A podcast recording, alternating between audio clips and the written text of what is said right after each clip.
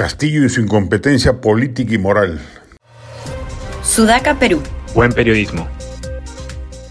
Que el presidente Castillo nombre en las actuales circunstancias en el despacho de Agricultura a alguien como Javier Arce Alvarado, parlamentario andino de Perú Libre como mayor mérito, en medio de la inminencia de una crisis alimentaria global que nos va a golpear con enorme fuerza, es como que se hubiera nombrado a Guido Bellido como ministro de Economía en el 2009, año de recesión global, o en 1997, en medio de la crisis asiática que golpeó a todo el mundo.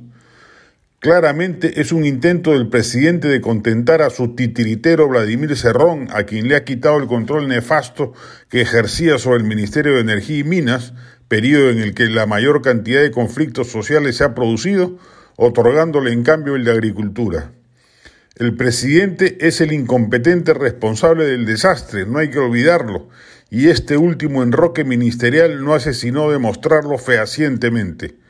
Castillo carece de las virtudes del buen gobernante, no tiene perspectiva siquiera de mediano plazo, actúa en base a cálculos políticos menudos y le importan poco las consecuencias de sus actos.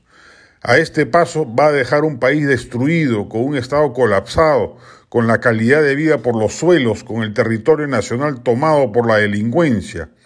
Ya ha cumplido hasta la saciedad con los requisitos necesarios para ser vacado por incapacidad moral permanente, pero como ello lamentablemente parece imposible de alcanzar por los 87 votos precisos en el Congreso, es hora de que la oposición ya empiece a pensar en serio en otras opciones y la mejor alternativa posible es la del adelanto de elecciones con recorte del mandato general, tanto ejecutivo como legislativo.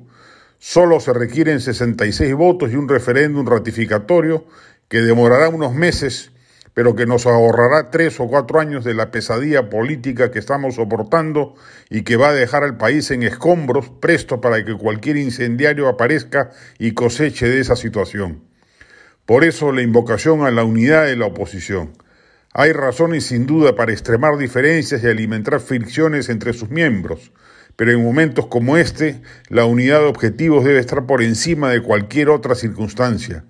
No se puede permitir que el país se desangre política, social y económicamente cuatro años más. Sería una tragedia que nos costará décadas superar.